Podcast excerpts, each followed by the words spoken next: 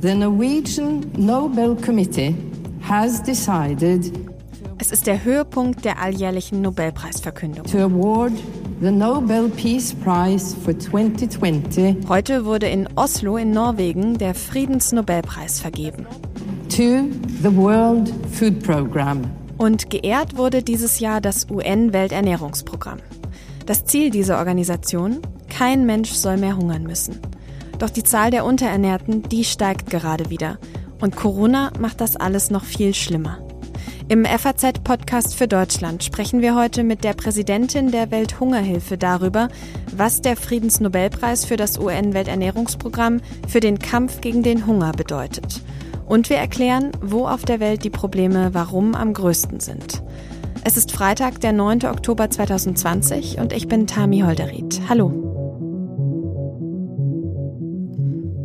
Über den Friedensnobelpreis bzw. wer ihn bekommt, ist natürlich auch in diesem Jahr im Vorhinein wieder viel spekuliert worden. Da war die WHO, Greta Thunberg oder auch die Frauenbewegung in Belarus im Gespräch. Das Komitee hat sich jetzt aber also für das Welternährungsprogramm der Vereinten Nationen entschieden.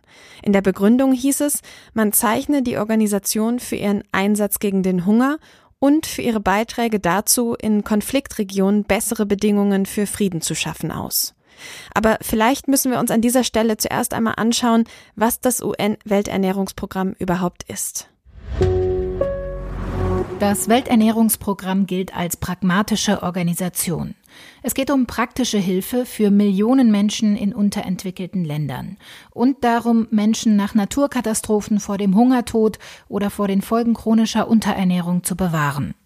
Die Organisation gibt es seit über 60 Jahren und ist heute das führende Hilfswerk im Kampf gegen den Hunger. Im vergangenen Jahr hat sie nach eigenen Angaben etwa 97 Millionen Menschen in 88 Ländern unterstützt. Das Welternährungsprogramm finanziert sich aus freiwilligen Geldern der UN-Mitgliedsländer, der EU und einigen privaten Gebern. An der Spitze des Programms steht seit 2017 der amerikanische Politiker David Beasley. Er ist Republikaner und war von 1995 bis 1999 Gouverneur des Bundesstaates South Carolina. Er gilt als Anhänger von US-Präsident Donald Trump. Ja, und was es bedeutet, dass der Friedensnobelpreis in diesem Jahr an eine solche Organisation und damit eben auch an den Kampf gegen den Hunger geht, das frage ich jetzt Marlene Thiele. Sie ist die Präsidentin der Deutschen Welthungerhilfe. Das ist eine Organisation, die unter anderem auch mit Geldern vom UN-Welternährungsprogramm arbeitet. Hallo, Frau Thieme. Guten Tag. Frau Thieme, was bedeutet der Friedensnobelpreis für das UN-Welternährungsprogramm Ihnen persönlich? Der Friedensnobelpreis für das Welternährungsprogramm kommt genau zum richtigen Zeitpunkt. Er zeigt nämlich, dass Hunger und Unterernährung eine zentrale Herausforderung der Weltgemeinschaft ist und dass dies auch anerkannt wird. Äh, in vielen Ländern wird Hunger auch als Kriegswaffe eingesetzt und Menschen werden ausgehungert. Und daher ist es wichtig, diesen Friedensaspekt von Hungerbekämpfung deutlich zu machen. Das heißt, der Preis ist auch für den weltweiten Kampf gegen den Hunger ganz wichtig?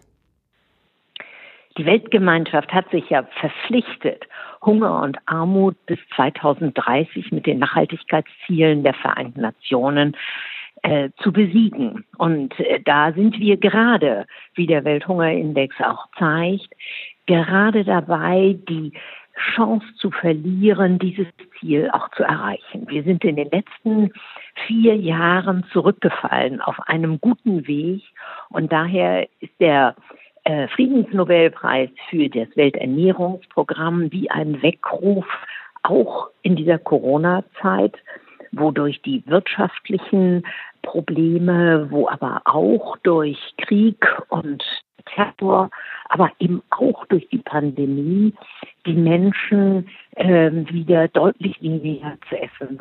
Jetzt haben Sie es gerade schon selber angesprochen. Durch Corona ist der weltweite Hunger in den letzten Monaten noch schlimmer geworden und die Prognosen sind sehr dramatisch, was das angeht. Was können wir als reiche westliche Länder denn tun, um das Problem vielleicht noch besser zu bekämpfen? Was wünschen Sie sich da?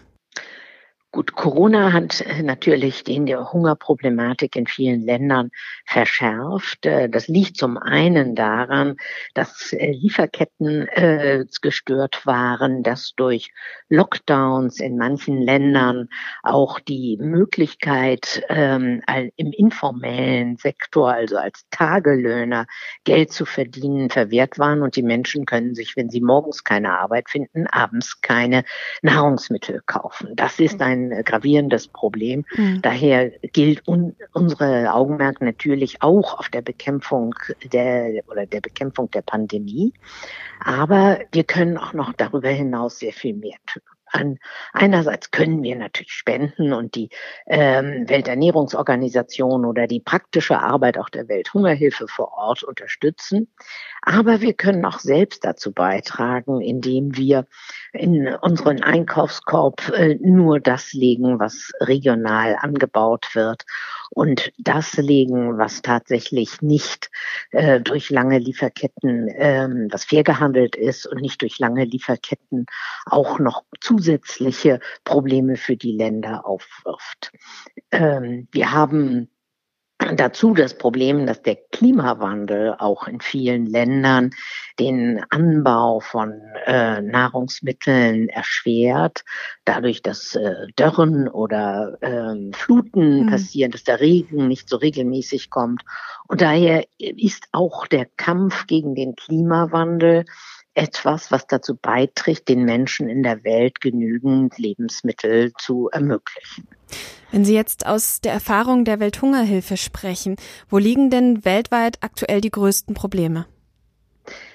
Also es gibt zwei grundlegende äh, Gebiete. Das ist äh, Afrika südlich der Sahara und das ist Südostasien, äh, wenn man an Myanmar, Pakistan, Indien denkt. Das sind die Hotspots äh, der äh, Hungersituation und ähm, die äh, werden auch in den letzten Jahren fokussiert angegangen.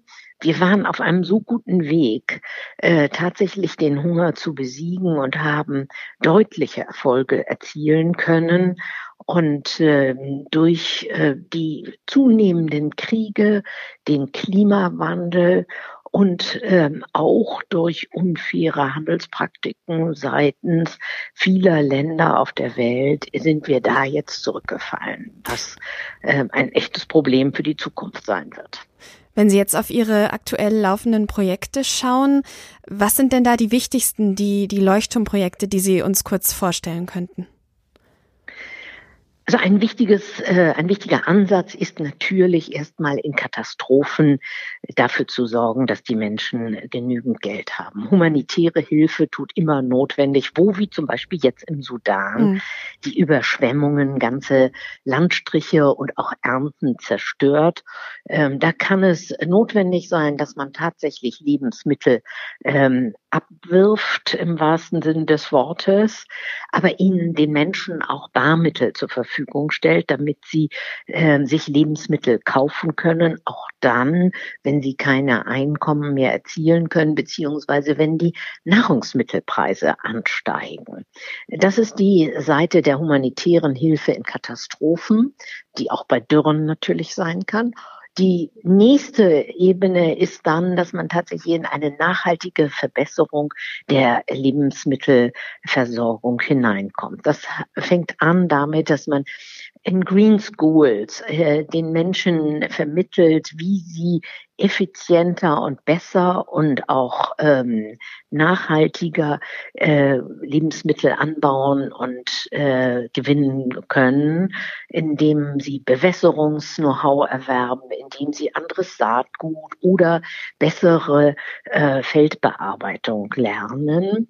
Äh, die nächste Säule ist dann, dass man eine der Hungerursachen, die durch äh, verschmutztes Wasser kommt, dass man ihnen auch beibringt, wie man äh, tatsächlich sauberes Wasser gewinnt. Mhm und auch, wie man Hygiene Regeln, was nicht nur in der Pandemie äh, wichtig ist, sondern auch im sonstigen äh, Leben wichtig ist, indem man zum Beispiel äh, das Know-how zum Bau von Toiletten ähm, äh, vermittelt, wie man Klempnerarbeiten in einfacher Form ermöglicht, dass dieses Know-how da ist. Die nächste Stufe ist dann tatsächlich Frauen-Empowerment, mhm. ähm, dass Frauen sehr viel dazu beitragen können, dass Familien sich gut und gesund ernähren können, dass sie auch mit dem Geld haushalten können. Ähm, das äh, hat die Welt an vielen Stellen, in fast allen Kulturen bewiesen. Und wenn man sie empowert, das zu tun und auch durchzusetzen, ist viel gewonnen. Und die übernächste Stufe ist dann natürlich auch für anspruchsvollere Jobs zu sorgen und ihnen berufliche Bildung zu ermöglichen. Und auch das macht die Welthungerhilfe, indem sie berufsbildende, praktische Arbeit vermittelt.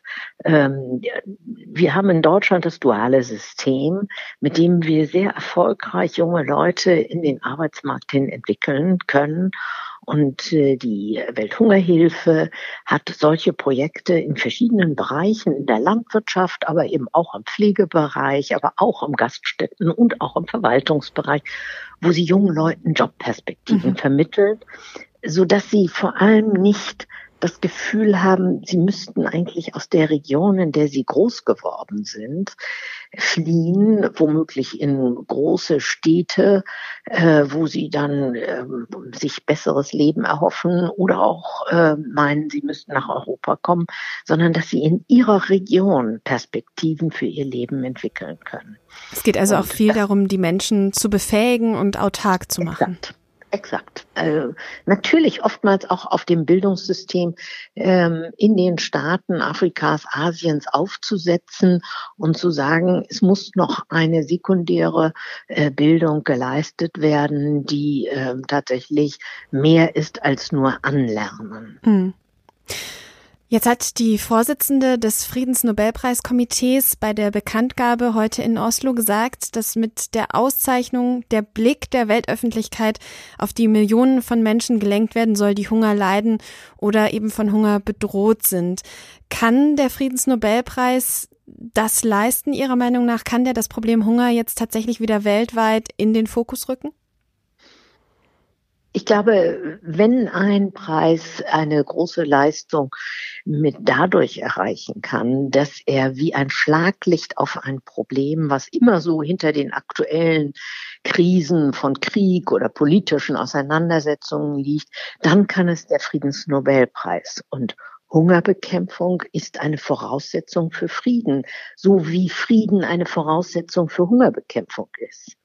Denn äh, das bedingt sich oftmals und äh, daher ist äh, diese Auslegung von Frieden als Voraussetzung für Hunger und auch als Folge von Hungerbekämpfung ein ganz wichtiges Signal für die Weltgemeinschaft. Zumal wir ja auch feststellen, dass ähm, wir weniger Anschlussfähigkeit für diese multilaterale Hilfe in der ganzen Welt finden. Es gibt Staaten, die sich nicht so stark an der Finanzierung des Welternährungsprogramms beteiligen äh, und die auch ihre Unterstützung zurückfahren. Die USA ist nach wie vor der größte Geber. Äh, Deutschland ist der zweitgrößte Geber für das Welternährungsprogramm. Und äh, daher ähm, liegt uns Deutschen das, glaube ich, auch besonders nahe, dass wir sagen, Frieden auf der Welt wird es nur geben, wenn wir Hunger bekämpft haben. Mhm. Vielen Dank, Marlene Thieme. Sie ist die Präsidentin der Deutschen Welthungerhilfe. Vielen Dank für das Gespräch. Eine entscheidend wichtige und oftmals eben auch lebensentscheidende Arbeit, die die Hilfsorganisationen wie die Deutsche Welthungerhilfe da machen. Aber wenn man auf die aktuellen Entwicklungen schaut, dann wirkt das manchmal auch wie ein Kampf gegen Windmühlen. Wie groß ist das Problem von Hunger in der Welt? Die Zahlen dazu, die hat meine Kollegin Jessica von Blasekovic aus der Wirtschaftsredaktion. Hallo Jessica. Hallo Tami. Jessica, hat es dich überrascht, dass der Friedensnobelpreis jetzt dieses Jahr an das UN-Welternährungsprogramm geht? Äh, Im ersten Moment schon. Es waren ja äh, über 300 ähm, Nominierungen oder Kandidaten ähm, ja, nominiert und äh, darunter auch die schwedische Klimaaktivistin Greta Thunberg. Und ich hätte gedacht, mit Blick auf das Jahr 2019 zumindest, als die Klimabewegung so im Zentrum stand, dass die vielleicht die Nase vorn hätten. Aber ähm, ja, man sieht, dass Corona vielleicht auch hier einiges äh, umgeworfen hat. Und ähm, letztendlich hat die Corona-Krise auch einen unfassbaren Einfluss auf den Hunger in der Welt. Und deswegen finde ich persönlich ähm, das eigentlich ein sehr schönes Zeichen, mhm. dass ähm, der Preis an die Welternährungsorganisation gegangen ist. Dann lass uns genau darüber sprechen. Wie groß ist denn das Problem Hunger auf der Welt? Ja, es ist immer noch äh, unfassbar groß. Ähm, die Weltgemeinschaft bemüht sich ja seit Jahren, das Problem ähm, zu lösen, aber es gibt aktuelle Zahlen, wonach fast 690 Millionen Menschen, und das sind 9 Prozent der Weltbevölkerung, ähm, jedes Jahr ähm, Hunger leiden. Und ähm, das Problem scheint nicht weniger zu werden. Es ist zwar der Anteil der Hungerleidenden seit dem Jahr 2000 gesunken, ähm, aber die Weltbevölkerung wächst ja auch mit und ähm, Prognosen zufolge wird eben die Zahl der Hungernden bis zum Jahr 2030 auf schätzungsweise 840 Millionen steigen. Mhm. Und ähm, ja, anhand dieser Zahlen sieht man, finde ich, schon die, die Reichweite des Problems. Und da geht es jetzt nur um diejenigen, die wirklich zu wenig Kalorien aufnehmen, um eben das Minimum an Nahrungsenergie zu haben, die jeder Mensch braucht, um irgendwie ein gesundes und produktives Leben zu benötigen. Und es gibt auch noch ganz andere Zahlen, die, ähm, wo es zum Beispiel darum geht, überhaupt Zugang zu sicheren und nährstoffreichen Lebensmitteln zu haben. Und da gehen die Schätzungen äh, viel weiter nach oben. Also Schätzungen zufolge gibt es eben zwei Milliarden Menschen, denen der Zugang zu solchen Lebensmitteln ähm, verwehrt ist. Mhm, also noch weitaus dramatischer. Aber jetzt hast du ja gerade selber gesagt, ähm, der Hunger wird gemessen an der Unterernährung der Menschen. Ab wann gilt mhm. man denn als unterernährt?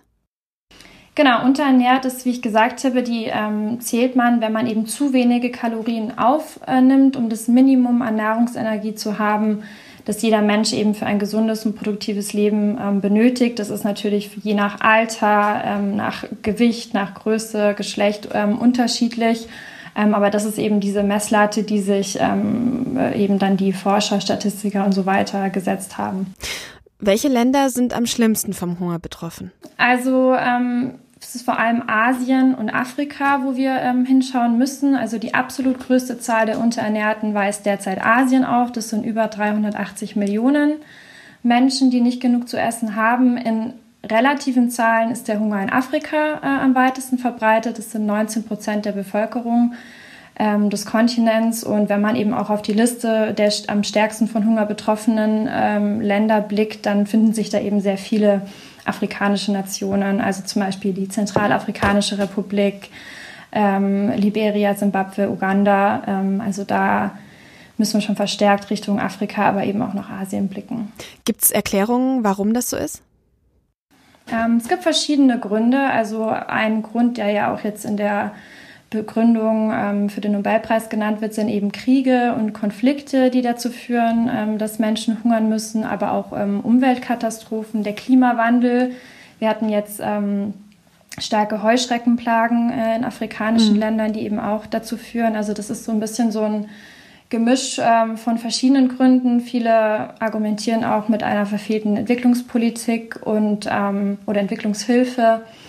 Und ähm, ja, dass im Grunde eigentlich genug Lebensmittel da wären, nur die Verteilung irgendwie nicht ähm, richtig funktioniert.